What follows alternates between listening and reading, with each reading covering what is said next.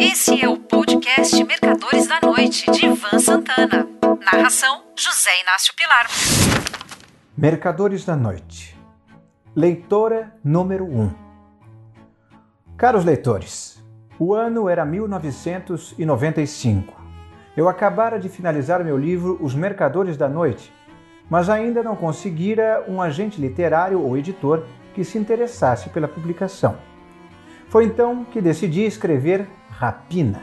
Fiz o trabalho em apenas três meses e levei menos de uma semana para negociar a venda dos direitos para a editora Record.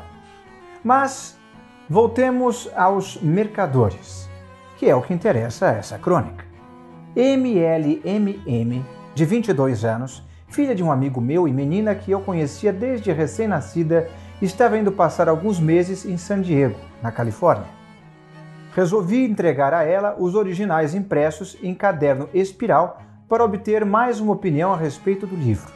Só que, por engano, entreguei somente as três últimas partes, ficando faltando as duas primeiras.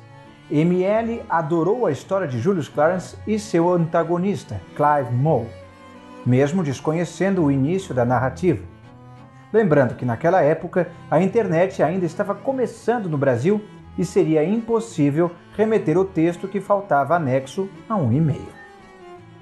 Pois bem, ML só foi ter acesso ao início da história alguns meses mais tarde, quando regressou ao Brasil, e não se cansa de dizer que foi o melhor livro que já leu na vida. 26 de dezembro do ano passado, MLMM, agora com 49 anos de idade, sofreu um aneurisma cerebral durante a noite e foi removida imediatamente para um hospital. Seu cérebro ficou encharcado de sangue e o crânio teve que ser imediatamente aberto. Lá, os neurocirurgiões encontraram outro aneurisma prestes a estourar. As chances de ML sobreviver eram quase nulas. Só que ela vem se recuperando aos pouquinhos, sem nenhum retrocesso. Já saiu do CTI para o quarto não precisa mais de hemodiálise nem de traqueostomia e se alimenta normalmente. Eis o final do boletim médico que recebi na quarta-feira, dia 9. Abre aspas. Comeu muito bem. Pediu para a mãe levar um livro do Ivan Santana, Os Mercadores da Noite, para ela ler. Fecha aspas. Poucas coisas me darão tanta satisfação Mercadores têm o poder de influenciar e até de dar uma guinada na vida das pessoas.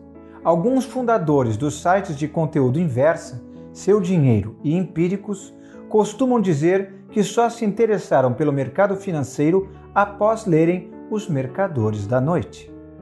A produtora de cinema RT Features foi fundada por dois seguidores de Julius Clarence. Não se trata de uma empresa qualquer. O filme Me Chame Pelo Seu Nome, Call Me By Your Name, que foi premiado com um Oscar de melhor roteiro adaptado, leva a assinatura deles. O Farol, também produzido por Rodrigo Teixeira, foi indicado para o Oscar de melhor fotografia. Pois bem, em 2008, a RT Features, associada à United Talent, que representa artistas como Johnny Depp, Angelina Jolie, Susan Sarandon, Harrison Ford, Gwyneth Paltrow, Anthony Hopkins, Barbara Streisand e outros, adquiriu os direitos de filmagem de The Sunday Night Traders, a versão em inglês dos Mercadores da Noite, e me pagou na íntegra os valores contratados. No início, o filme era super atual. Mais tarde, foi tornando obsoleto. Agora, voltou a ficar viável pois virou uma história de época. O problema são os custos de filmagem.